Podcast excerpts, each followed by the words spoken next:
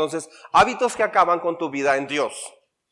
El, quarterback o mariscal de campo de la Liga Nacional de Fútbol Americano, Tom Brady, ganó su séptimo anillo de campeonato eh, y fue el jugador hasta la fecha de mayor edad eh, en aparecer en un Super Bowl. ¿Cómo llegó a ser tan bueno Tom Brady?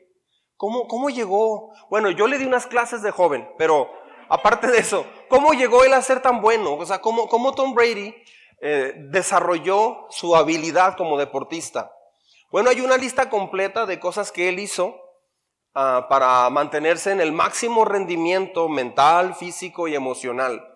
Eh, por ejemplo, él cuando se levantaba siempre eh, en ayunas tomaba un vaso de 20 onzas de agua.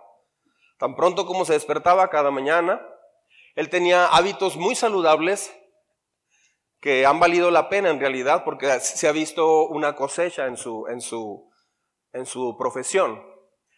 Creces cuando desarrollas buenos hábitos.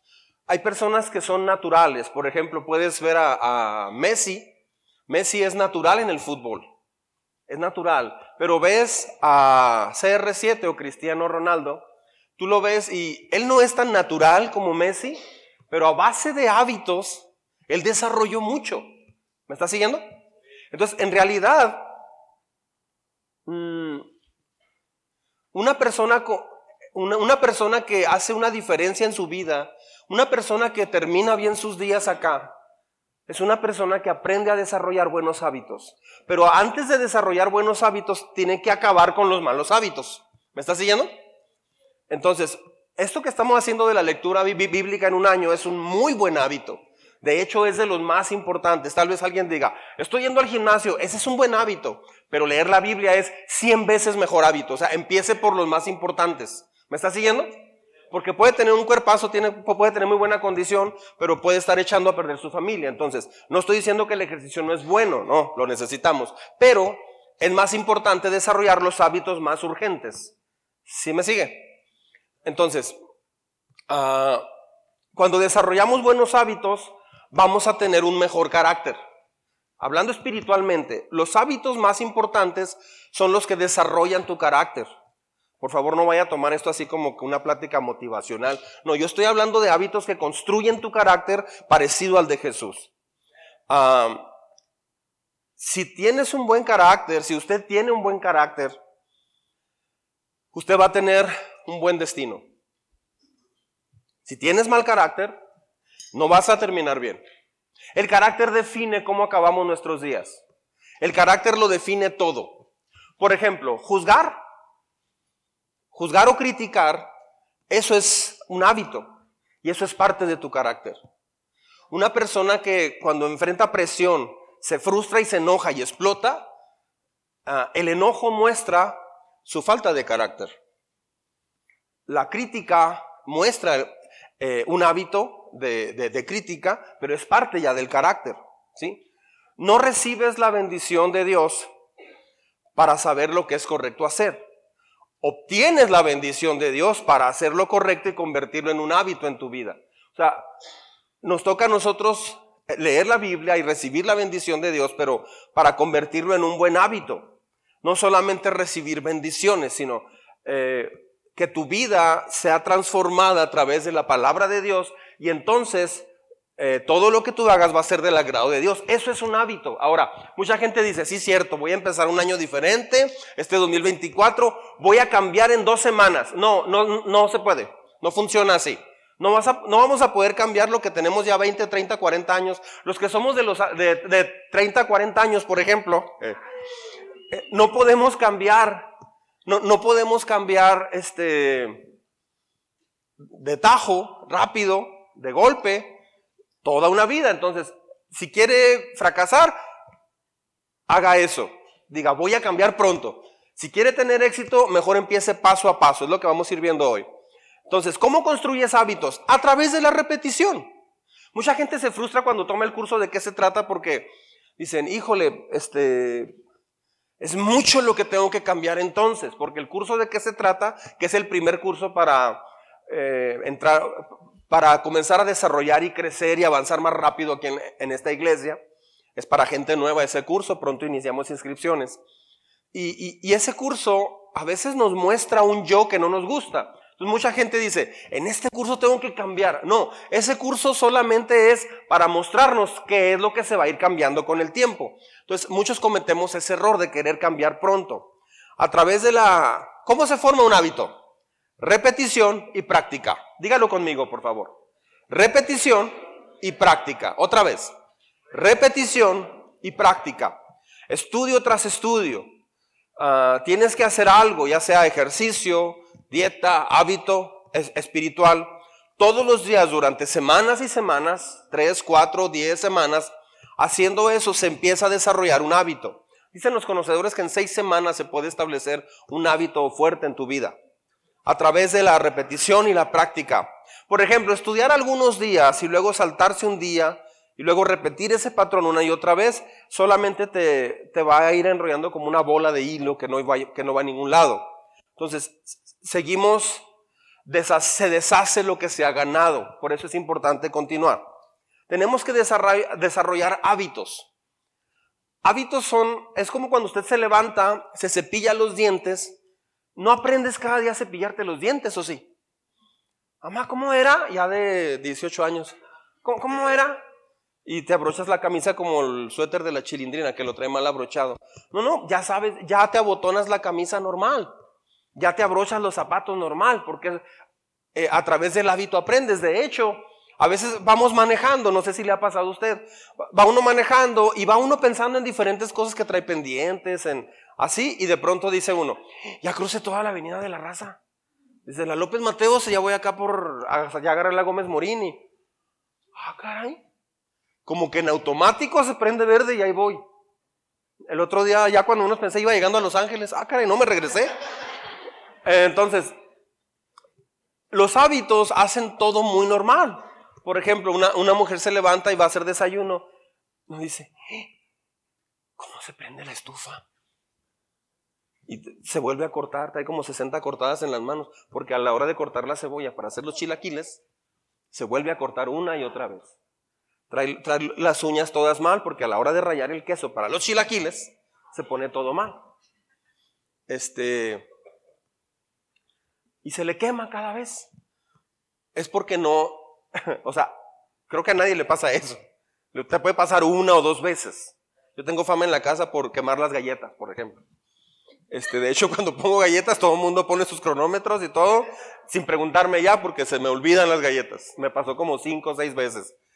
Este, entonces, los hábitos son normales en nosotros y Dios nos da el crecimiento a través de los hábitos. No sé si me estoy explicando. Un matrimonio es restaurado a través de buenos hábitos. Si el matrimonio no aprende buenos hábitos, nunca va a ser restaurado. Entonces los hábitos en realidad definen nuestra vida. ¿Sí me está siguiendo? Los hábitos, o sea, lo que se hace habitualmente, las prácticas comunes, es lo que transforma tu vida.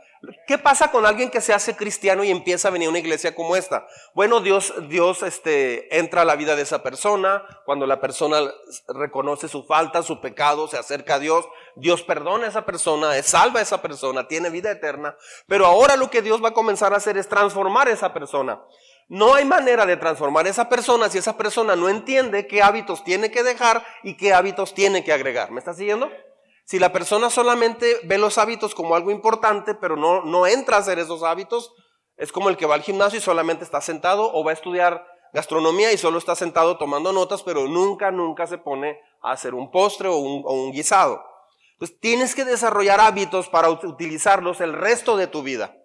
Una mujer una vez en la iglesia dijo, es que vieran cuánto esfuerzo hago por no criticar, a veces me frustran muchas cosas de algunas personas acá y quiero decirles lo que están haciendo mal, pero me tengo que quedar callada.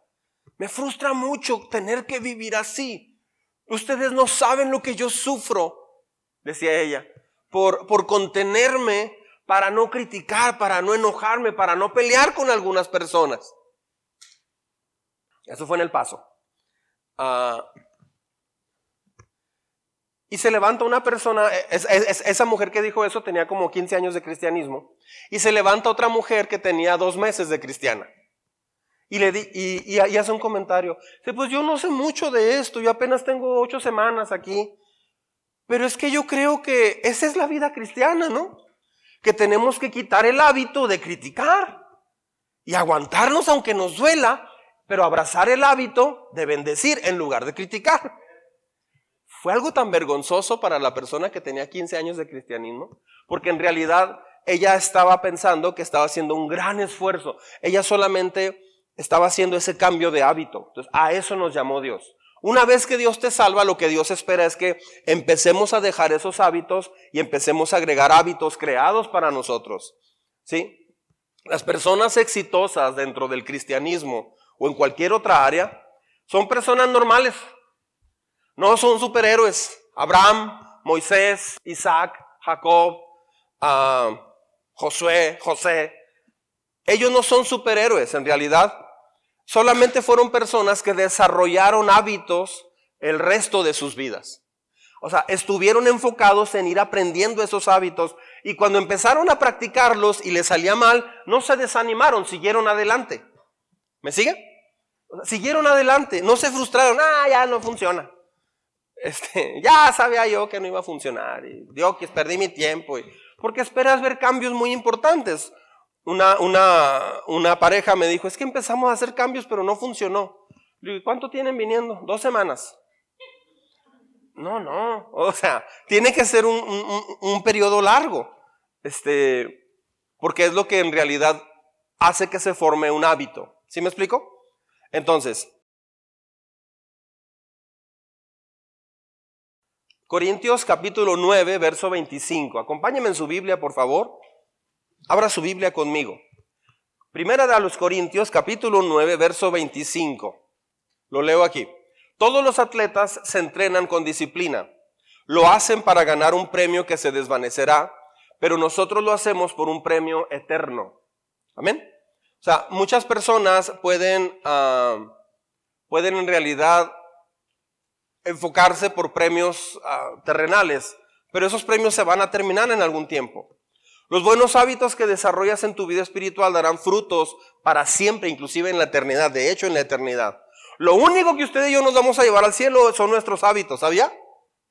Moisés, por ejemplo, hizo algunas resoluciones importantes en su vida. Una de ellas fue, eligió hacer a un lado los privilegios de la casa de Faraón, crecer en el palacio de Faraón. Él decidió abandonar esa vida y caminar mejor con Dios. ¿Sabía usted que eso es un hábito? Él cambió la fe por el temor. Fue fe. Él cambió la fe por el temor. Muchas personas el temor les acaba con su fe, pero Dios quiere que tu fe acabe con el temor. o acabas con el temor o el temor acaba con tu fe. Porque en realidad el temor lo que hace es ponerte a dudar de lo que Dios está haciendo. Confiar en Dios y hacer el temor a un lado, eso es un hábito. Nos enfrentamos a la misma elección nosotros. ¿Usted escogería los hábitos que te han dañado? ¿O escogerías los hábitos que Dios quiere para sanarte? Mucha gente cada año escoge los hábitos, los mismos hábitos que le han lastimado una y otra vez. ¿Sabía eso? Mucha gente elige seguir con los mismos hábitos. Si usted me dice, definición de locura, ¿qué es la definición de locura? Le voy a decir una definición. Definición de locura es una persona que piensa que va a haber un cambio, pero sigue haciendo exactamente lo mismo. Eso es estar loco. estoy hablando en puro sarcasmo, esa no es la definición de locura. Pero es una locura pensar que mi vida va a ser distinta si sigo haciendo exactamente lo mismo. Entonces, nos enfrentamos a la misma decisión. ¿Vamos a seguir con los mismos hábitos que tanto nos han dañado? Hábitos de no perdonar, hábitos de darle vueltas en mi cabeza a lo que me hicieron, hábitos de, sentir frustración y pensar en esa frustración. O sea, ¿vamos a, a seguir con esos hábitos? ¿O qué es lo que va a pasar? Mire, Santiago 1 del 6 al 8 dice, Santiago 1, versos 6 al 8. Dice, porque una persona que duda tiene la lealtad ¿qué? Dividida. ¿Está conmigo? Y es tan inestable, esa palabra es clave, es tan inestable como una ola del mar, que el viento arrastra y empuja de un lado al otro. Dice, esas personas, escucha bien, esas personas no deberían esperar nada del Señor. ¡Wow! Dice, su lealtad está dividida entre quién? Entre Dios y el mundo. Son inestables en todo lo que hacen. Entonces, ¿qué es lo que Dios aconseja al respecto? Lo primero dice, purifica tu corazón. ¿Cómo se hace? El hábito que estamos haciendo de leer la Biblia a diario es la mejor ah, solución bíblica para a purificar tu corazón. Si no purificas tu corazón y te vas a casar así, vas a llevar ese problema a tu matrimonio. De hecho, el matrimonio lo que hace es que cada quien trae su propio baúl de problemas. ¿Sí sabía eso? Mucha gente dice, yo, yo era tan feliz. Yo, yo era muy feliz, estaba contento. Hasta que te conocí. Vi la vida con dolor. No te miento, fui feliz. Aunque con tan poco amor. Ah, ¿Quién sabe qué dice? Y muy tarde comprendí que no te debía amar. O sea, ¿eso qué? Entonces, yo estaba bien hasta que te conocí, Filomena. Hasta que te conocí, mi vida cambió. Yo era, era plena y tú acabaste con mi vida. No, es que eh, el problema es que el matrimonio no produce problemas en sí el, matrimonio lo único que hace es que expone los problemas que ya estaban en el corazón. Entonces, todo tiene que ver con un hábito. Ah, entonces, le voy a compartir seis cosas, seis hábitos que debemos dejar de hacer urgentemente. ¿sí? Entro al primero. Deja de sobrepensar y analizar tanto. Deja de sobrepensar y analizar tanto. Los sobreanalizadores levanten la mano. No sé qué. Híjole, man. Es en serio, hay muchos. ¿sí? Sobreanalizamos mucho, yo soy uno de ellos a veces. Sobreanalizamos demasiado, sobrepensamos mucho. Ándale, ¿y ahora qué va a pasar? Yo, yo batallo mucho con comentarios así, ¿sabía? A mí de repente yo digo, vamos a hacer esto, y de repente hay personas que me dicen, ¿y luego si pasa esto? No, pues puede, por ejemplo, me han dicho, ¿y si choca el avión? Digo, si se estrella el avión, no hay muchas probabilidades de que un avión choque allá en el cielo. ¿eh? ¿Se estrella el avión? Yo, pues no sé. ¿Y si no funciona, pastor? Pues ni modo. O sea, así nomás ni modo. Pues, ¿qué hacemos? ¿O tiene una manera de garantizarme que, que funcione? No, no, yo nomás digo, pues sí, pero dígame la solución, no me diga el problema. Cuando a mí me dice los problemas que puede pasar, a mí eso no me ayuda. A mí, a mí en lo personal, por mi estructura de pensamiento y de ser, a mí no me ayuda. Entonces, este, ¿y si pasa esto? Ah, pues, ¿Y esto otro? Y aquí, cuando alguien me dice así, de repente le digo, ¿y se cae un avión encima de nosotros? O sea, porque, porque a veces sobrepensamos las cosas. Miren lo que dice Eclesiastés. You know Eclesiastés? Eclesiastés capítulo 11, verso, verso 4. Es un, es un capítulo impresionante. Eclesiastés es un libro impresionante. Lo vamos a ver pronto, en algunos meses en la lectura. El agricultor, léalo conmigo en voz alta, por favor. El agricultor que espera el clima perfecto nunca siembra. Si contempla cada nube, nunca cosecha. O sea, a veces sobrepensamos tanto. Una persona me dijo, no, ya estoy considerando entrar al curso de qué se trata. Digo, ¿hace cuánto llegaste a la iglesia? Como siete años y medio más o menos.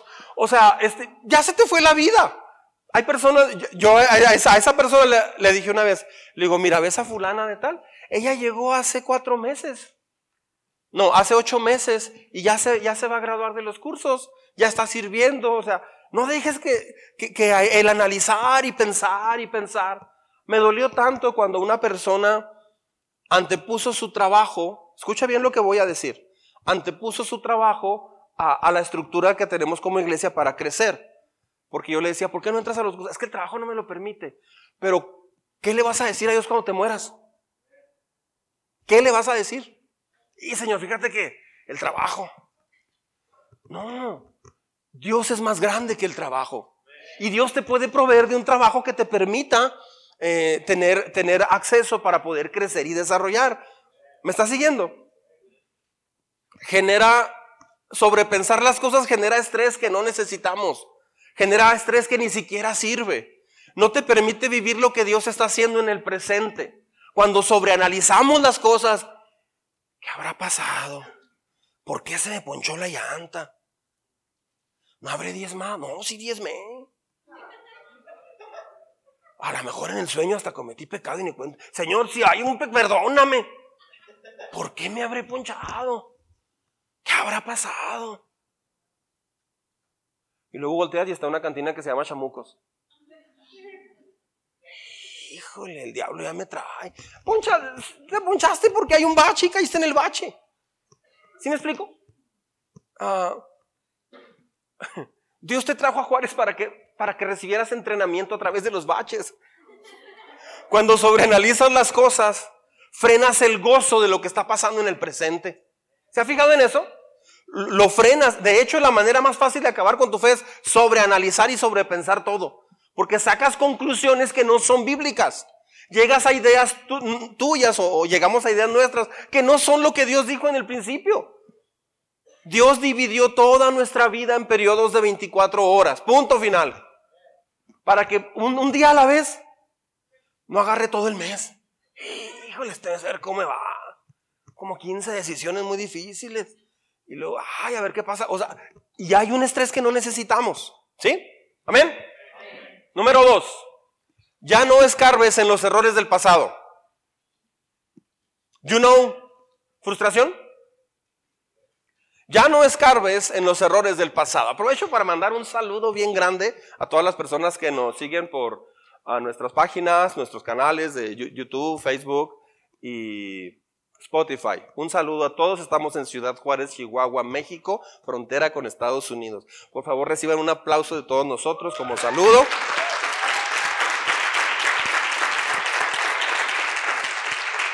No están solos, estamos orando por usted. Amén. Ya no escarbes en los errores del pasado. Mire lo que dice otra vez Eclesiastés 7:10. Eclesiastés, libro de Eclesiastés 7, verso 10. Este texto está interesante. ¿Lo lee conmigo? Dice, no digas por qué fueron los días pasados mejores que estos, pues no es sabio que preguntes sobre esto. Hay gente que me ha dicho eso a mí varias veces. ¿Te acuerdas aquellas navidades tan hermosas? Me acuerdo la época cuando nos levantábamos los sábados, así me dijo alguien, que se levantaba uno el sábado a ver caricaturas de Box Bunny a las 7 de la mañana.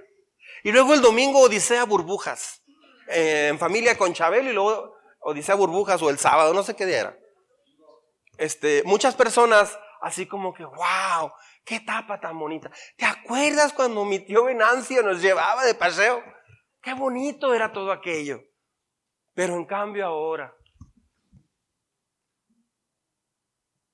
gris, gris, oscuro, nuboso, con muchos baches, invierno,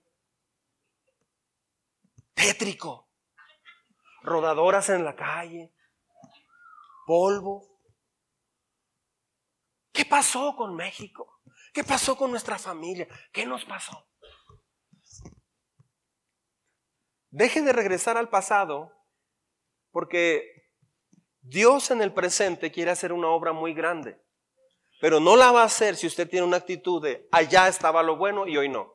Es lo mismo que decían los israelitas, allá en Egipto estaba lo bueno. De hecho, a veces olvidamos que Llegaste a Cristo precisamente por tu pasado.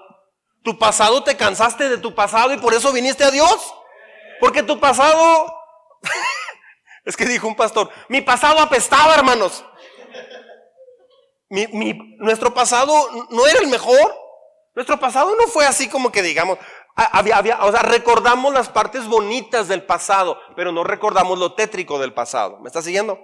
Entonces, Deje de lamentar el pasado.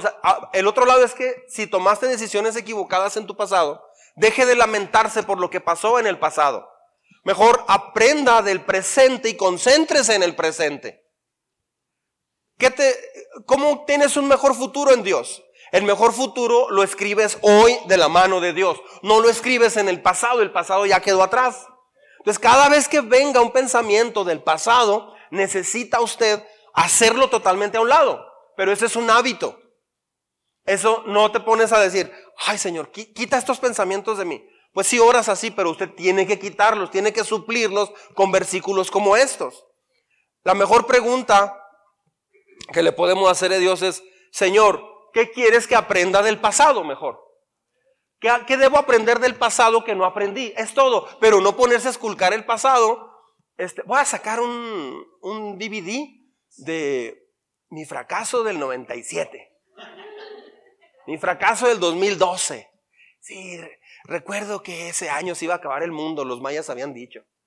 Y no sé, me acuerdo aquella tarde cuando decidí, si tan solo pudiera regresar aquella tarde de invierno a las 7 de la tarde, mi vida hubiera sería otra. ¿Eso qué? Eso no ayuda. Eso no ayuda en absoluto. Concentrarse, mejor concéntrese, escuche bien, en no repetir los errores del pasado.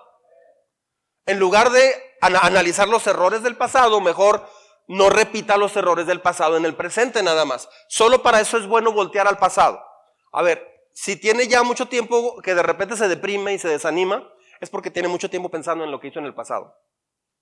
Entonces, lo primero que tiene que aprender es, a ver, regresarme al pasado. Para ver eso es, eh, no, me va a llevar a depresión o, o desánimo. Entonces, tiene que aprender rápido de qué forma le ha afectado pensar en el pasado.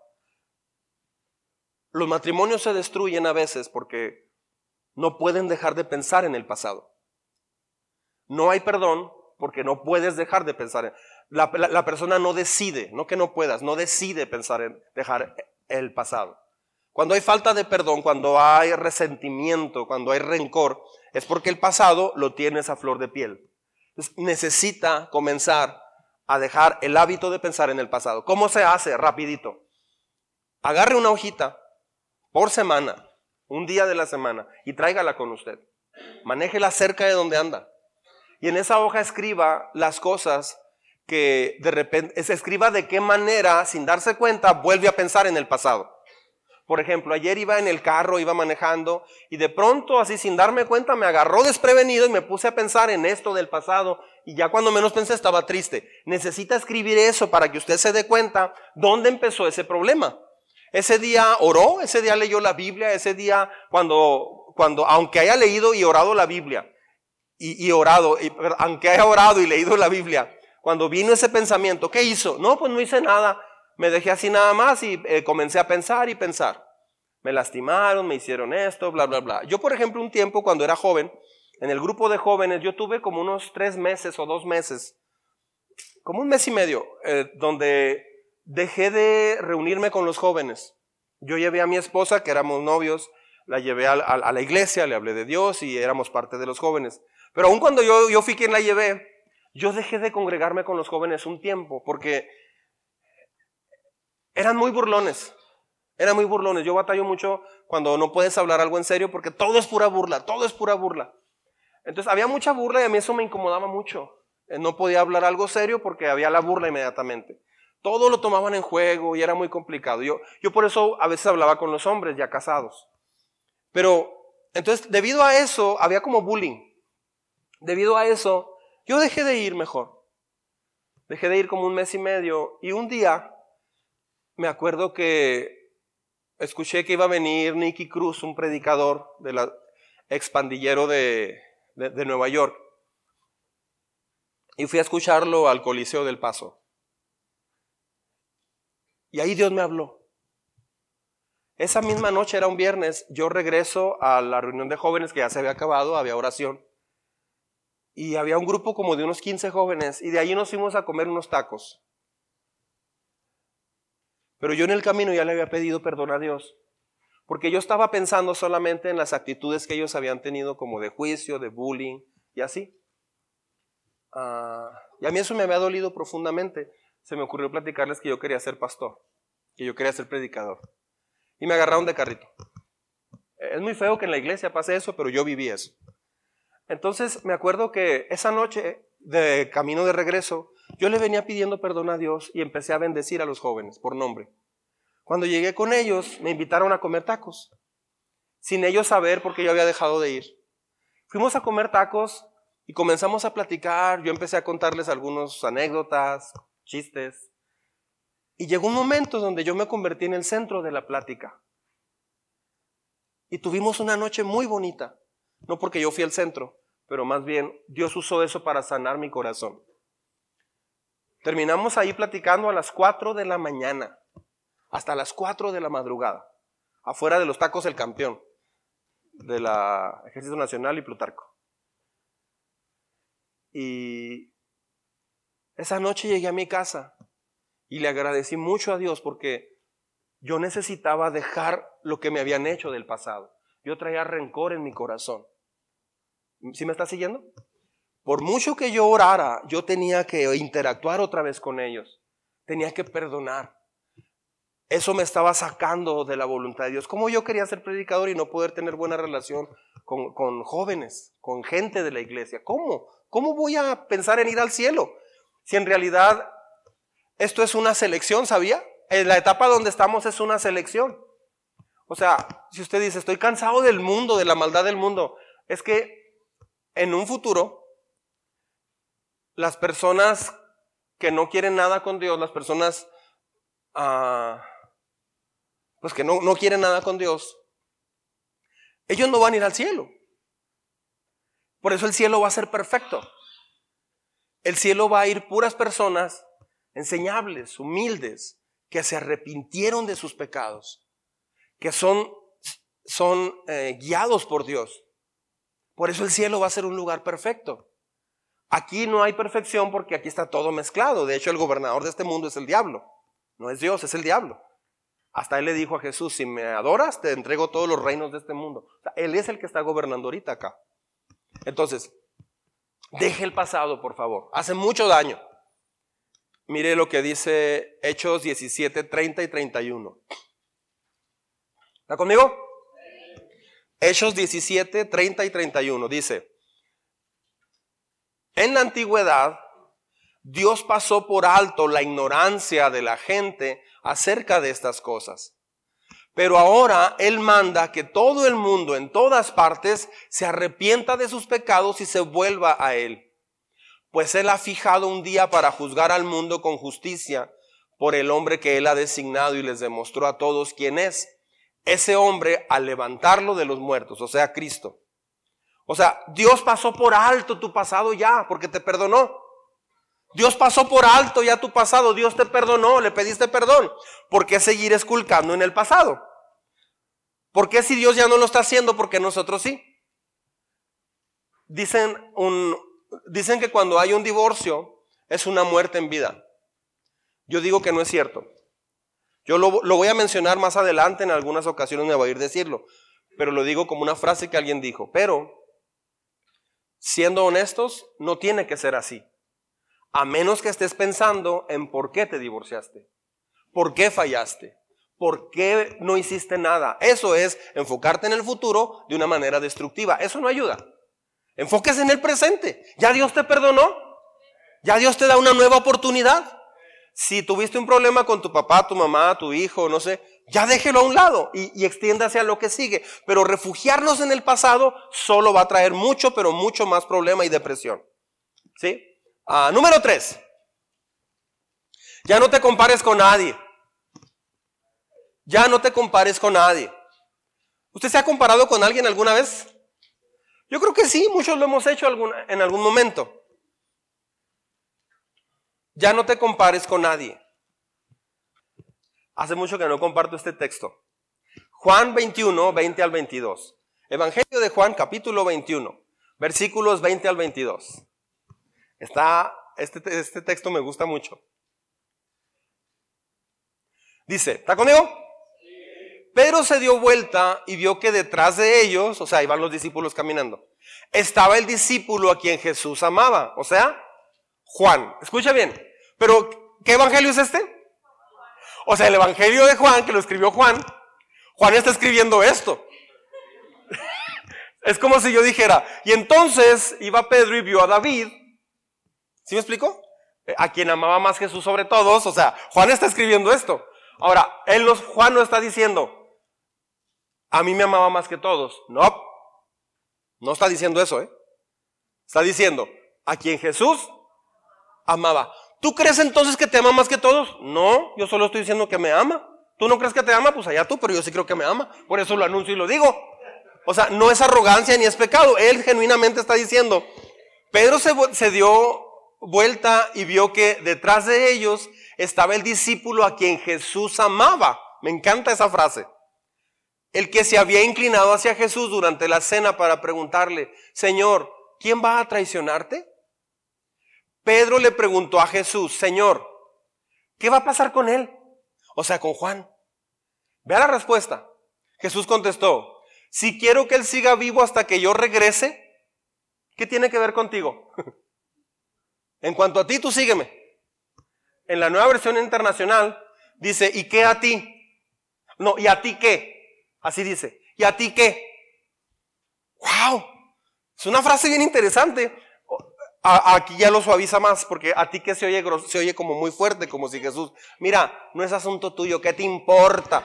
Claro, claro que Jesús no dijo eso, claro que no lo dijo de esa forma, pero le dice, pero eso qué tiene que ver contigo? En cuanto a ti, tú sígueme. O sea, no se compare con los demás. Hay personas que me han dicho, me sentí mal cuando a tal persona lo pusieron en un ministerio. Me sentí mal cuando a una persona le dieron un ascenso en el trabajo. Me dolió que yo estudié mucho y mi amigo no estudió. Siempre hay alguien así, ¿se ha fijado? Estudias mucho, el otro ni estudia, apenas abre el libro y llega tarde a las clases y saca 9 y tú sacas un 7.8. O sea, Señor, ¿qué? ¿A esos qué, Señor? ¿Les vas a cortar un pie o algo? O sea, que haga algo, que, haya algo de justicia. No, ¿a, ¿a nosotros qué? ¿Sí me explico? Entonces, no se compare con nadie. ¿Ha oído la frase, los pastos de lejos se ven más verdes? Lo ves así de lejos, qué bonito pasto tienen en esa casa. Pero cuando te acercas, no está tan perfecto el pasto. Siempre que ves de lejos a una familia, a una persona, un hombre, una mujer, joven o ya adulto, dices, wow, qué vida tan padre. Qué vida tan padre. Yo me acuerdo que una vez fuimos a Puerto Vallarta, mi familia y yo, y, teníamos una asamblea que tenía, a la que yo tenía que ir. Pero me acuerdo que hacía mucho que no salíamos de vacaciones porque habíamos plantado la iglesia, ah, salíamos regularmente hasta dos veces al año. Pero cuando plantamos la iglesia dejamos de viajar como, de salir de vacaciones como unos seis años. Y, este, y, yo traía muchas ganas de llevar a mis hijas a, Puerto Vallarta. Entonces yo dije, puede, le pedí el carro prestado a mi mamá, me acuerdo, un carro que tenía. Y, Y la iglesia nos iba a ayudar con los gastos para llegar hasta la, hasta la junta, porque yo tengo que ir a esa junta una vez al año. Entonces yo dije, tenía algunos ahorros por allí. Dije, con esos ahorros aprovecho que ya tengo viáticos hasta San Luis Potosí y ya nada más llego acá y me sale más barato. Total que conseguí una oferta de esas que, que nomás Luli y Esteban consiguen. Y, este, y así bien, bien barato. Y llegamos a un hotel y todo. Y era temporada baja. Todo se dio. Bien padre. En esa época yo ya tenía como dos años y medio, tres años que yo quería comprarme una laptop porque la necesitaba mucho. Pero tener una laptop en esa época era el 2003, más o menos, 2004. Era muy caro y yo no tenía dinero. Y me acuerdo que una vez le dije a Dios, Señor, ah, si quieres que tenga una laptop está bien, la acepto. Pero si no, pues está bien. Entonces, este, fui con Ah, tenía como 200 dólares nada más y fui con Pastor Ike, me acuerdo. Y dije, Ike, ¿tienes alguna manera de ayudarme a comprar una laptop usada? Que tengo 200 dólares. Me dice, ¿necesitas una? Le digo, sí, pero, pero no, no la he completado, está muy cara, valen como 700 dólares. Este, y me acuerdo que me dijo, mm, ve a mi casa hoy en la tarde. Le digo, ¿al paso? Me dice, sí, ve a mi casa. Pues ya, A su casa, y me acuerdo que me, llevé a Perla y a las chicas, y ya llegamos. Y me entrega una laptop nuevecita en un, porta, en un portafolio así nuevecita. Una Dell. Era, era Dell, pero ahora era mía. y, me, y me dio la laptop y me dice, esto me llegó ayer en la noche de un anciano de mi iglesia en Washington y me dijo, ahí te mando esta laptop nueva para algún pastor de México que la necesite. Y tú sin saberlo me pediste al día siguiente una, entonces es para ti. ¡Wow! ¡Qué padre! Duré toda la noche despierto ah, con mi laptop nueva, me acuerdo. todavía la tenemos por ahí. Me duró mucho. Somos buenos para cuidar las cosas. Entonces estábamos de repente en Puerto Vallarta, no me salía el tema. Estábamos en Puerto Vallarta y yo tenía que mandar un correo, no me acuerdo para qué, era muy importante. Y me acuerdo que pregunté por el, lugar de ejecutivo donde uno puede tener internet y todo eso y bajé. Y en el 2003, 2004, estaba en Puerto Vallarta mandando un correo en mi laptop y traía un carro nacional que no era mío, era de mi mamá. La laptop era regalada y en realidad casi, casi había eh, ha sido un milagro ir a Puerto Vallarta. Pero luego me acuerdo que me dijo mi esposa, o sea, a ver, ando en Puerto Vallarta, en mi carro nacional, mandando un correo en mi laptop nueva. Yo dije, ah, caray, de veras que a veces demostramos algo que no somos realmente. ¿Me estás siguiendo? O sea, quien me viera diría, ¡Qué bárbaro! De hecho, esa vez me preguntaron los eh, soldados de aquí de salida. ¿Qué se dedica? Soy pastor. Ah, si deja. Porque carro de mi mamá. Oh, le va bien. Este, entonces, no se compare con nadie porque muchas veces lo que vemos exteriormente no es lo que realmente está pasando. No porque actualmente, por ejemplo, hay mujeres que han posado desnudas para diferentes revistas de pornografía. Y de pronto luego se hicieron empresarias y salen en todas las fotos y son súper famosas. Pero muchas chicas ven a esas personas como, wow. O sea, qué bien se ven ellas. No voy a decir el apellido.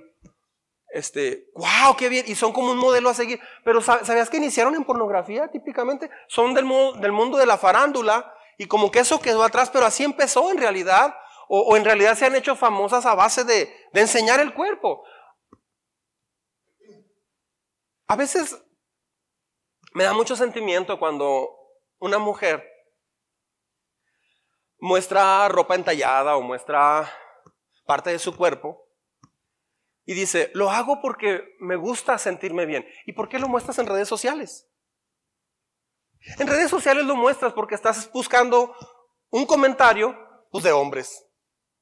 ¿Quieres que alguien más te vea? ¿No lo haces por otra cosa? Lo haces por eso. Estás buscando una apreciación de alguien y sobre todo el género masculino. ¿Por qué? Porque hay algo que estás buscando que te haga sentir bien, que te haga sentir deseada, que te haga sentir mejor. Pero eso es algo muy tonto. No caigas en ese juego. ¿De dónde salió todo eso? Ahorita muchas mujeres, ah, porque los hombres también, pero mucho más las mujeres, claro, porque ya, ya, ya se dieron cuenta que enseñar deja dinero que enseñar te hace estar en, labios de mucha gente, se comenta de ti, te dan likes, wow. Pero, pero ¿por qué tienes que hacer eso? Dios te dio un cuerpo y te lo dio para ti y para tu pareja cuando te cases. Respétalo y guárdalo. Entonces, no te compares con nadie, menos con personas así. Los hombres a veces se comparan con eh, personas que tienen poder o que tienen dinero wow, ¿ya viste el carro que trae fulano? A mí me, frustra mucho, me da mucho sentimiento cuando hay personas que, eh, hombres que hablan mucho de, las posesiones. ¿Ya viste el carro que trae? ¿Ya viste las botas que trae? Como que su mundo es fijarse en eso, en marcas. ¿Ya viste el reloj que trae? ¿O ya viste esto? ¿Ya viste allá? ¿Por qué? Porque eso es lo que te llama la atención. ¿Pero por qué? Porque te comparas con esos modelos que te presenta la sociedad. No te compares con nadie, eres único. Y lo que tienes, disfrútalo y celébralo para Dios. Entrégaselo a Dios y agradecele a Dios por lo que tienes. Dios te ha dado, aparte de todos, algo único, eres tú. El plan que tiene para ti Dios es único, no se puede copiar con nadie. Yo cuando empecé a predicar en esta iglesia en el 2001, yo predicaba a veces como Alberto Motesi. ¿Ha oído Alberto Motesi? Doña Leonora corría yo, predicaba como Motesi. Ya mismo llegaba. Y, no hablaba en ese tono, no, no me malentienda. Pero él era un modelo para mí de predicación porque lo considero un hombre de Dios muy, muy, muy hermoso, de muy buen ejemplo. Ah, hasta que un día, pero yo veía que la gente estaba así como que aburridos. Y el tema que estoy dando está muy padre. O sea, yo hacía el tema, pero trataba de usar algunas frases de Motesi, porque era un modelo para mí. De hecho, a través de una grabación, de una predicación de él, es que yo decidí entregarle mi vida a Dios al ministerio. Estacionado en el TEC de Juárez, en la biblioteca, afuera. Eso fue en el 99, no en el 90. Y un día Dios me dijo, es que tú eres único. O sea, sé tú, nada más. Y me empecé a fijar que los hombres que se ven en la Biblia, cada quien fue diferente. Pablo fue distinto a Pedro. Moisés fue muy distinto a Abraham.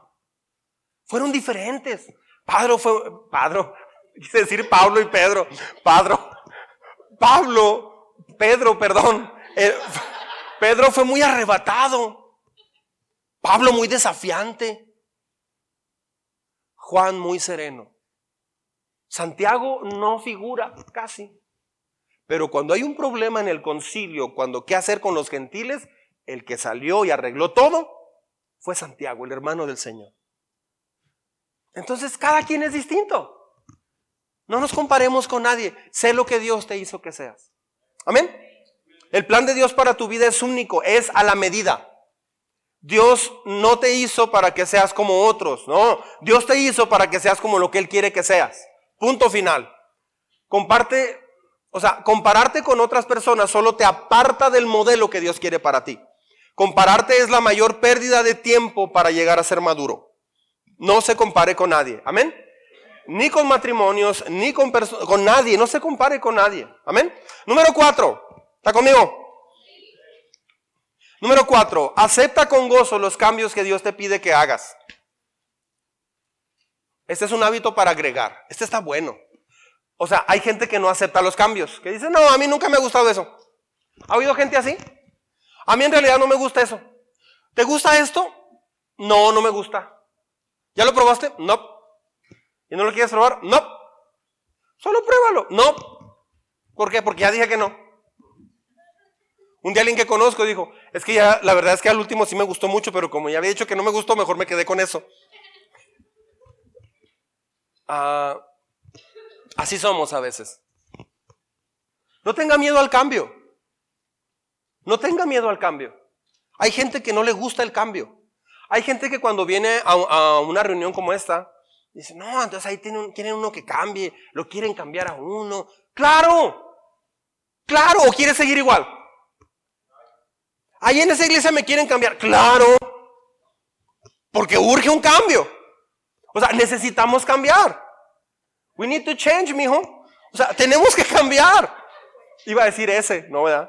We need to change ese. Tenemos que cambiar, tenemos que, tenemos que hacer cambios en nuestra vida. No tenga miedo al cambio. Mucha gente dice, es que, híjole, no sé, cómo que cambiar.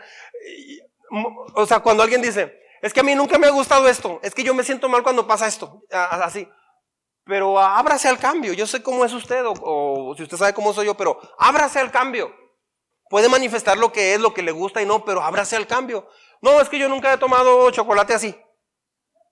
¿Ya lo probaste? No, nunca. No. Este, si no le gustan los tamales, ok, está bien, no le gustan. Pero si se los sirven encima con una cucharada de carne, dos huevos estrellados y jamón, pues aunque se hágale al monje ahí un poquito, hombre.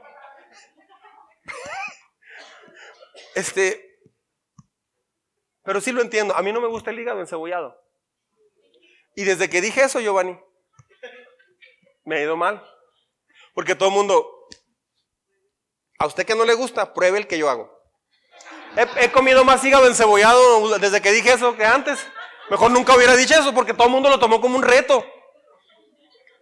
Una vez fui a una casa y me dieron taquitos de huevo con nopal. El nopal no es, no, sí me lo como, pero no me gusta mucho. Sobre todo cuando lo agarras y lo así como que. Ah. Y esa vez me dieron tres taquitos de huevo con nopal. Pero el nopal no estaba muy bien cocido. Entonces estaba con mucha babita, muy viscoso. Así, de hecho le comí y luego estaba así, yo tenía que enredar así. Así. Y luego, ya me comí los tres taquitos, muy rápido, pero a ser rápido, rápido. En el nombre de Jesús, Señor, gracias, gracias. Sí, Señor, amén, sí me gusta, declaro que me gusta. Sí, amén, sí, son costillitas, sí, amén, amén. Sí, ya, sí. Un vaso de agua y ya pasó. gracias, Señor. Y me puse a pensar en otra cosa, porque en un momento me puse a pensar, sentí así, y, no, me aguanté y así todo. Entonces me los comí muy rápido y en eso, como a los dos minutos, llega un plato con otros cuatro. Pastor traía hambre, ya le preparé otros cuatro. Entonces el truco era comer quedito. Entonces si no le gusta tamal, un tenedorazo cada media hora. ¿Sí me explico? Desmenuce y lo agarra la carnita, hombre, nomás. No se crea, sea libre en eso. Lo hago por, por cotorrear un poquito, ¿ok? Entonces, acepte con gozo los cambios que Dios te pide que hagas. No, es que Dios nomás quiere que cambie. Claro, porque si no cambiamos nos va a ir muy mal. De hecho, a menos que cambies, tu vida no va a cambiar. El cambio es bueno. Amén. Y se oyó así como medio tétrico, uno, dos, amén. El cambio es bueno. Dios de hecho vino a cambiar todo. El cambio tiene una cosa muy buena, se le llama crecimiento. El cambio es necesario para el crecimiento. ¿Sabe qué es, ah, como dije ahorita, la definición de locura? Hacer lo mismo y esperar resultados diferentes. Pues no ha funcionado, pero vamos a hacer igual. Pero, pero si no ha funcionado, ¿por qué lo haces? Pues no sé. Así lo hemos hecho siempre. Siempre lo hemos hecho así. Este, tendríamos que estar locos para pensar en esperar algo diferente haciendo lo mismo. Número 5. Perdón, sí. Juan 3:21, discúlpeme. En cambio, el que practica la verdad, ¿qué hace? Se acerca a la luz para que se vea claramente que ha hecho sus obras en obediencia a Dios. ¿Sabe, ¿Sabe qué dijo Jesús en Juan 3, versos 17 y 18? Dice, es que yo vine con ustedes, pero ustedes no me, no, me obedecieron, porque amaron más las tinieblas que la luz. O sea, por eso el mundo no, no quiere nada con Dios. Y por eso a veces hay gente que no nos quiere a nosotros, porque hablamos la verdad de Dios. Les incomoda nuestra vida. De veras, eso tiene que saberlo. Es como si usted está con un grupo de contadores y son contadores que hacen malos manejos del dinero en sus empresas, pero malos manejos. Y usted es un contador íntegro. Usted va, ¿qué, pláticas va a tener con ellos? Si todo lo que hacen es platicar de las tranzas que hacen, de los engaños, del fraude que cometen regularmente. ¿Usted cómo se va a adaptar con ellos? Va a batallar mucho. Es igual Jesús dijo, a ustedes los van a perseguir porque ustedes sí aman la luz, pero la gente los va a aborrecer porque a mí me aborreció. ¿Y por qué me aborreció? Dice Dios. Porque yo eh, hablo la verdad. Dice, y la gente ama más la oscuridad que la luz. Aman más las tinieblas que la luz misma. Entonces, por eso Dios quiere un cambio. Por eso Dios quiere hacer un cambio en tu vida. ¿Dónde comienza ese cambio? En el corazón. ¿Sí? Leer la Biblia anualmente es una base muy importante. Con toda alevosía, yo no hice devocional ahora en, esta, para esta semana y tal vez alguna no lo haga porque quiero dar todo el énfasis a, ese, a, esa, a esa práctica, a ese hábito tan padre. Amén. Número 5. Penúltimo. Ya no pospongas lo que Dios te dice que hagas. ¿Ha pospuesto algo en su vida alguna vez? Pues todos, todos, ¿verdad? A veces posponemos lo que no debemos posponer. ¿Sabe qué sucede? Viene depresión. Si tienes que perdonar a alguien, sí, tengo que hablar con él y pedirle perdón. Y no lo haces, y no lo haces, y no lo haces, la cosa va a estar mal. Me acuerdo que en el TEC de Juárez, en una materia, se me olvidó que tenía que llevar un trabajo final, ah, se me olvidó por completo. Y llego el último día de clases me dice el profe, David, yo llevaba nueve, diez en esa clase. David, eh, vas a reprobar. ¿Por qué? Porque el trabajo, acuérdate que valió un 50%. ¿Eh? Me dice, sí. Dice, es que falta ese trabajo. Y se me olvidó, profe. se, me olvidó. ¿Y luego qué vamos a hacer? Dice, ¿vas a reprobar esta materia? O sea, a mí se me cayó el mundo en ese momento. O sea, se me olvidó. Siente bien feo que se te olvide algo así. Ay, ¿en serio? ¿Cómo vas al paso de vacaciones y se te olvida el pasaporte allá en el puente? Ah, es que ya lleva, ya mi maleta, mira, ya llevo mis orejas de Disney y todo. Y su pasaporte, dije que no lo traigo. Detallito, ¿cómo le hacemos? No, pues va por el pasaporte. De plano tengo que tener el pasaporte. Claro que sí, no puedes entrar sin pasaporte. ¿Cómo le hacemos, David? Profe, me sentía godines. Y profe, es que fíjese que se me olvidó por completo. Me sentía tan mal, me sentí tan tonto. Necesitamos hacer esto. Tráeme un trabajo de 10 hojas basado en este libro y me da un libro de evolución. Él era ateo, yo ya era cristiano.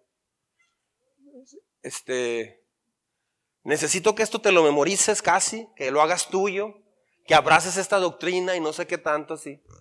Dice, yo te voy a pasar ahorita y con ocho. Dice, pero voy a creer y voy a confiar en ti que me vas a traer ese trabajo. Entonces cuando empecé a leer el libro, de la evolución de las especies.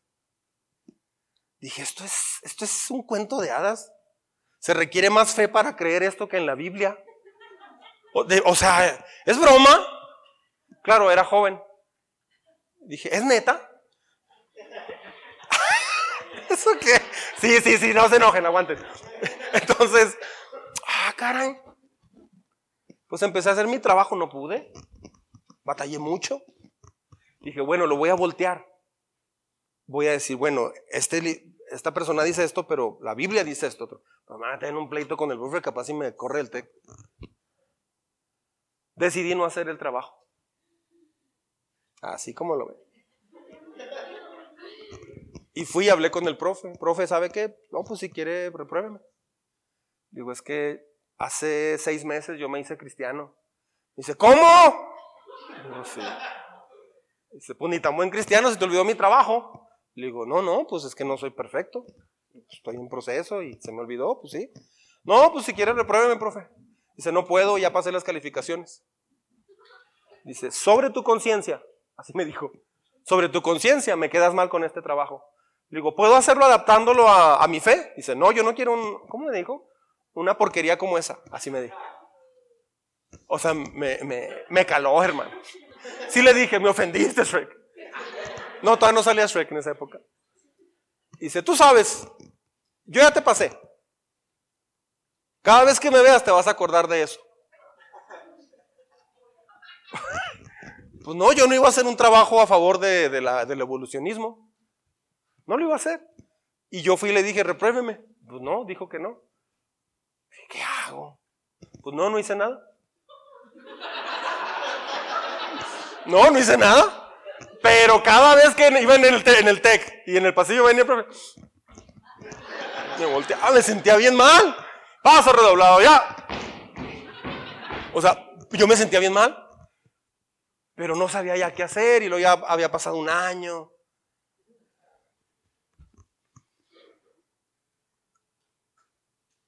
Cuando pospones algo que tienes que hacer, es un problema muy serio. Y el Espíritu Santo te lo recuerda a diario. ¿Sí me está siguiendo? De hecho, la depresión muchas veces viene porque no has hecho lo que tienes que hacer. Ya sea inclusive responsabilidades del hogar, cosas que tienes que hacer.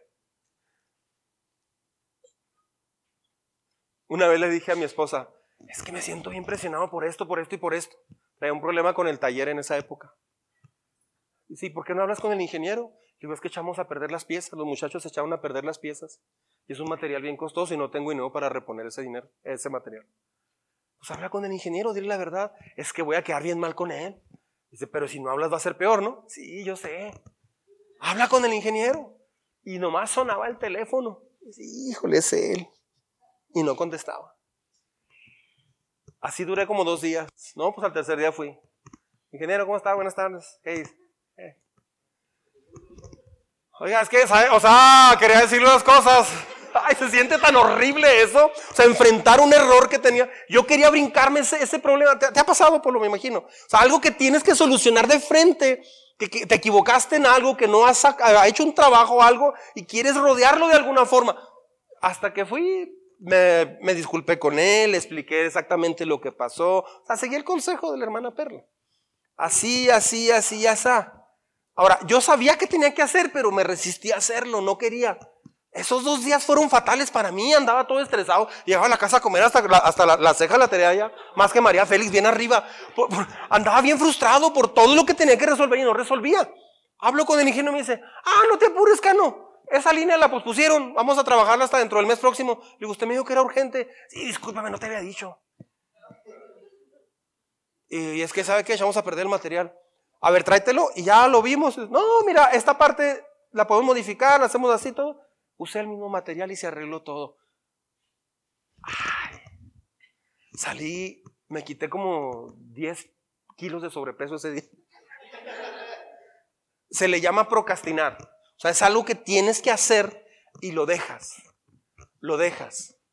Lo dejas. Eso pasa a veces en lo espiritual. Si tienes que orar, leer la Biblia, perdonar, no, no lo deje después. Mejor comience a hacer un paso a la vez.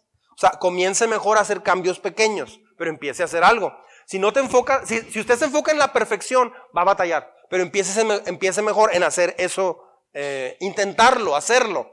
En lugar de decir, es que no me, quiero que salga bien. Si voy a leer la Biblia, quiero leerla tres horas. No, empiece por unos cuantos minutos, es mucho mejor.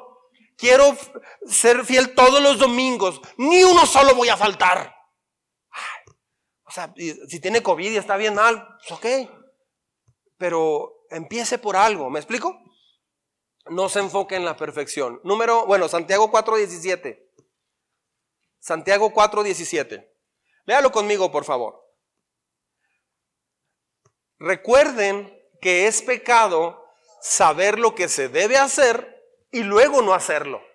Eso dice la Biblia. ¿Por qué dice eso? Porque precisamente procrastinar o dejar para después se convierte en un problema de conciencia, de integridad. ¿Sí? Entonces, mejor hágalo. ¿Sí? O mejor ferretería de Ciudad Juárez. Número 6. Número 6 y último. Decide verte a ti mismo como Dios te ve y no como tú te ves. Decide verte a ti mismo como Dios te ve y no como tú te ves. ¿Sí?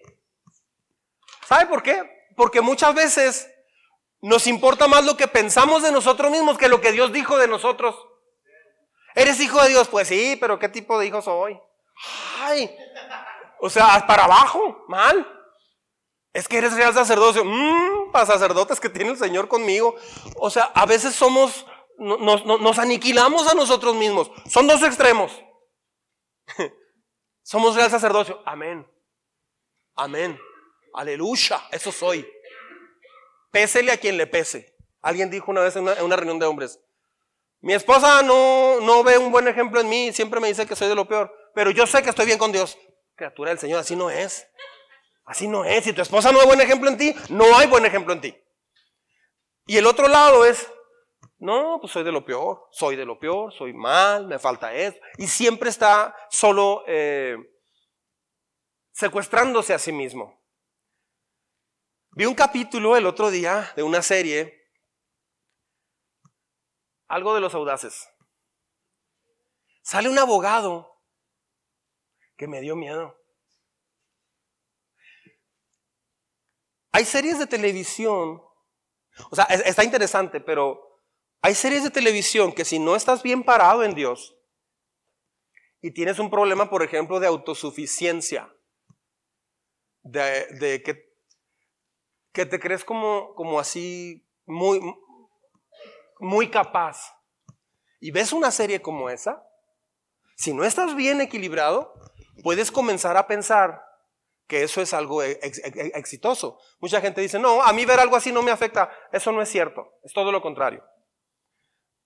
Ver, ver cosas en la televisión que, que piensas que no te afectan sin discernir lo que está pasando, no te va a ayudar. Entonces, no hay que ver esa serie. Bueno, no vea ninguna serie que no está que, que habla cosas malas o que hay pecado, que hay sexo y todo eso. Pero entonces no debemos de ver nada. No, no, más bien lo que estoy diciendo es cuide bien lo que está viendo. Porque a veces sin discernir, sin, sin entender, puedes estar viendo cosas que no son correctas. Hay una serie que se llama Lucifer. Y presentan al diablo como alguien bueno. ¡Wow! Y hay gente que la ve. Hay gente que la ve. O sea, muchas veces no, no, no nos alcanzamos a ver lo que somos porque nos da miedo lo que somos. Mejor queremos hacer una figura de nosotros lo mejor posible. Ah, escuche bien. Voy terminando con esto.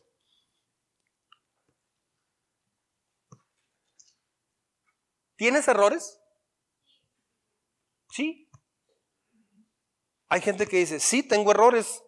La verdad no sé cuáles, pero sí debo de tener alguno. Ok. Y hay otro tipo de personas que tienes errores. Oh, sí, mira, traigo 100, te los nombro. Y no creo que pueda salir de ellos. Tengo 10 años y cada vez voy de mal en peor. Ok, son los dos extremos. Hay personas que no saben, e, esta área se le llama reconocimiento de pecado. Dígalo conmigo. Reconocimiento de pecado. O sea, no saben reconocer rápido su pecado. No saben, no saben. O sea, ellos no saben o ellas no saben, no pueden. Ah, ¿Cómo sabes? Cuando alguien te dice un pecado o un error, batallas mucho cuando te lo dicen. Te duele cuando te lo dicen. Se hace un San Quintín cuando te lo dicen. No sé qué es un San Quintín, pero se hace un problemón cuando te lo dicen. Porque no, no estás adiestrado, no estás entrenado en el reconocimiento de pecados. ¿A qué me refiero? Por ejemplo, cuando se habla del enojo, típicamente la persona empieza a decir, no, no estoy enojado, además Jesús se enojó, además no soy perfecto, y Cristo murió por mí, y esto y lo otro, y yo no siento que esté enojado, yo nomás digo esto, y yo nomás, pues sí, te, te dije que te ibas al infierno, pero no mal, bien. Esa persona se está defendiendo porque le duele mucho reconocer su pecado. No está entrenada esa persona en reconocimiento de pecado. Cuando llega a una iglesia como esta, esa es una de las áreas que, que yo hago muy seguido. ¿Por qué? Porque es lo que Jesús hizo. Jesús sanó y levantó a mucha gente pero lo primero que hacía es les mostraba su pecado. ¿Por qué? Porque si no les mostraba su pecado tenían que salir, no iban a poder abandonar ese pecado. Entonces, nunca escucha a alguien de esta iglesia, sino en alguna reunión en la casa o no sé. No, mira, lo que pasa es que yo entiendo que el pastor eso lo dice porque pues él es el pastor, pero ya que entre nos no es tan pecaminoso eso. Ojo con eso.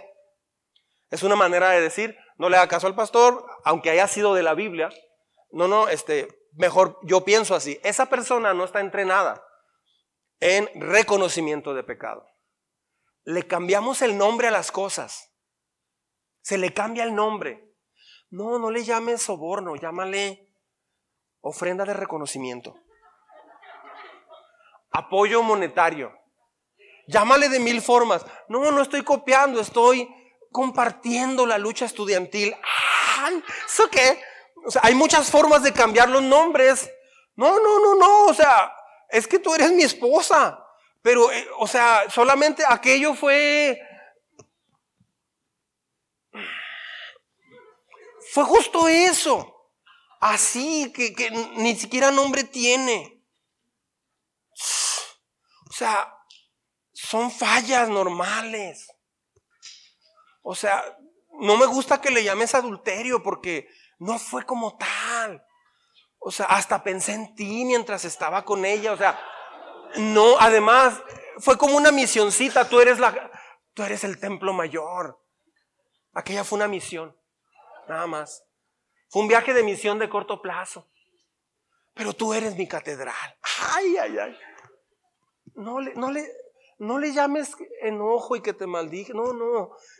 Más bien, mmm, fui muy claro en las cosas. No, llámele las cosas como son. Llámele las cosas como son. No pasa, porque si no, nunca va a avanzar. ¿Qué tan bueno es que yo como pastor me esté enfocado en eso? Es muy bueno, porque si no, usted no va a avanzar. Entonces, usted tiene dos opciones. Tenemos dos opciones. O, se pelea conmigo porque hay personas que se entran en una pelea conmigo. Ay, si el pastor está loco, yo no pienso eso, no, está exagerando.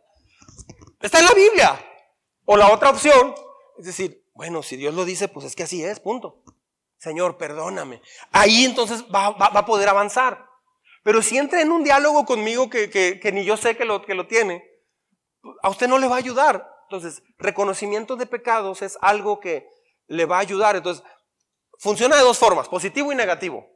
No, yo no creo que esté fallando así. No, yo no estoy fallando así. Yo no creo. Es que yo te vi que, que tú dijiste esto. No, ¿cierto? Eres un mentiroso. No, no soy mentiroso. Yo te vi. No, estás mintiendo. Ah, caray, ¿cómo? He visto gente que hace eso. Este, es que le levantaste. No, no es cierto, yo no levanté la voz. Yo te vi que le, Rogelio, tú le levantaste. No es cierto, no levanté la voz.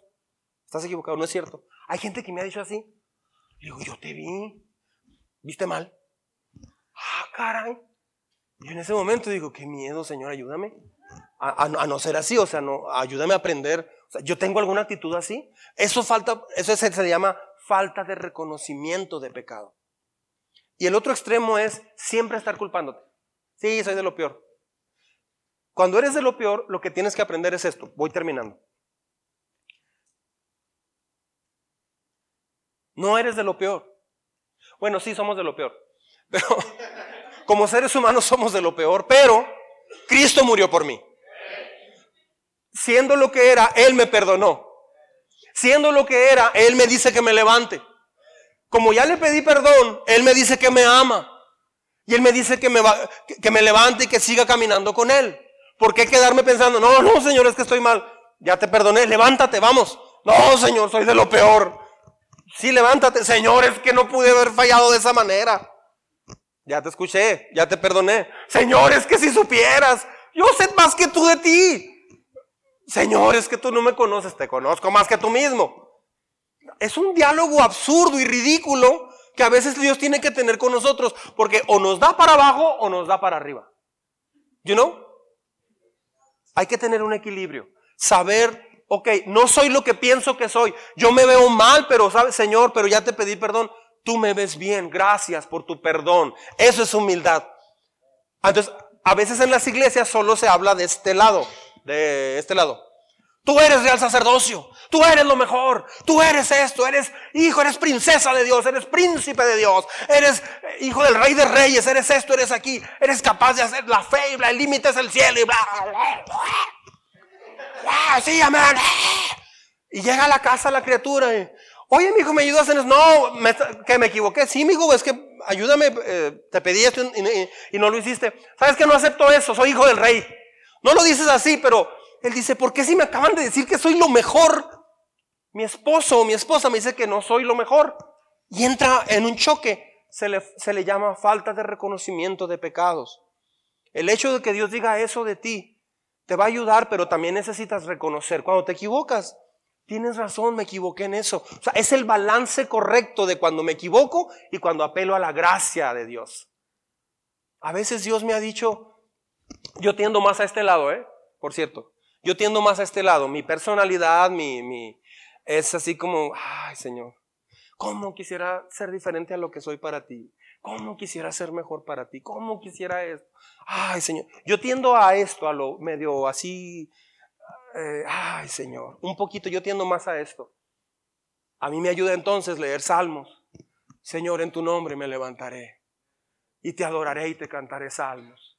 Gracias porque me amas. Y tengo que recordar eso. ¿Sí me explico?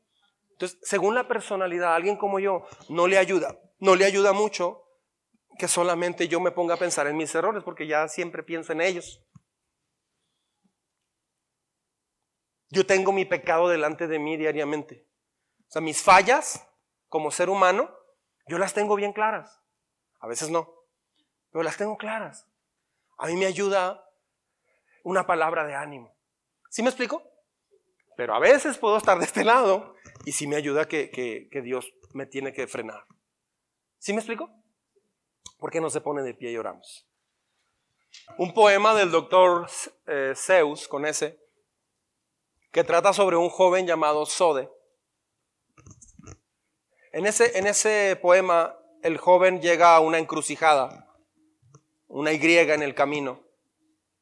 Y se, se, toma un tiempo este muchacho en este poema del doctor Zeus intentando decidir a qué lugar quiere ir, cuál de los dos lugares. Él piensa que la posibilidad de que un lugar pueda estar demasiado caliente y el otro demasiado frío, uno demasiado alto y otro demasiado bajo. Y este joven está titubeando entre los dos pensamientos, entre los dos caminos a escoger. Después de rascarse titubeantemente la cabeza, Sode finalmente decide ir a lo seguro. Y dice, voy a andar por los dos caminos a la vez. Al mismo tiempo voy a caminar por los dos lugares. Eso significa que Sode no fue a ninguna parte. ¿Qué decisión vamos a tomar después de esta predicación? ¿Qué decisión voy a tomar yo? ¿Qué decisión va, a tomar usted después de un mensaje como este?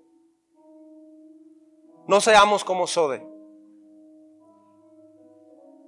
No es bueno desperdiciar nuestra vida, ¿no cree? No hay que permitir ninguna mediocridad. Y si la permitiste, sálgase de ahí lo más rápido posible. No solamente hay que existir, hay que tomar la decisión de tener hábitos que le agraden a Dios. Hay que tomar la decisión de tener hábitos que forjen nuestra vida.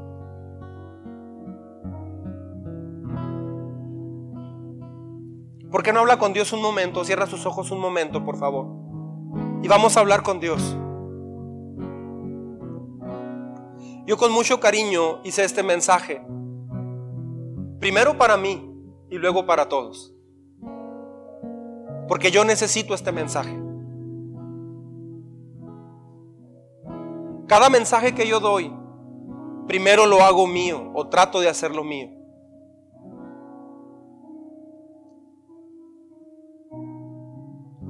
Señor, a veces,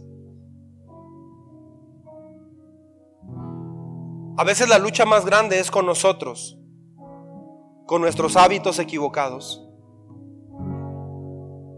Pero Señor, gracias por decirnos en este día de sobreanalizar las cosas al grado de frenarnos. Gracias por ayudarnos a recordar que no ayuda a recordar nuestros fracasos pasados. Gracias porque nos llamas a no compararnos con nadie. Señor, las cosas que han cambiado en nosotros es porque hemos aceptado el cambio que tú nos has propuesto. Y las bendiciones más grandes que hemos tenido es cuando hemos dejado de posponer lo que teníamos que haber hecho. Señor, el gozo vuelve a nuestra vida cuando decidimos vernos como tú nos ves. A veces nos ves como alguien que tiene un error y tenemos que aceptar eso. Y a veces nos vas a ver como alguien a quien estás impulsando a ir más adelante. Ayúdanos a vernos como tú nos ves y no como nosotros nos vemos. Ayúdanos, Señor. ¿Qué podríamos ofrecerte hoy? Un corazón que te agradezca, un corazón de gratitud, un corazón de adoración, Señor. Es lo que te ofrecemos hoy. Transforma nuestras vidas, Señor. Ayúdenos en este año, por favor. Te lo pedimos en el nombre de Jesús. En el nombre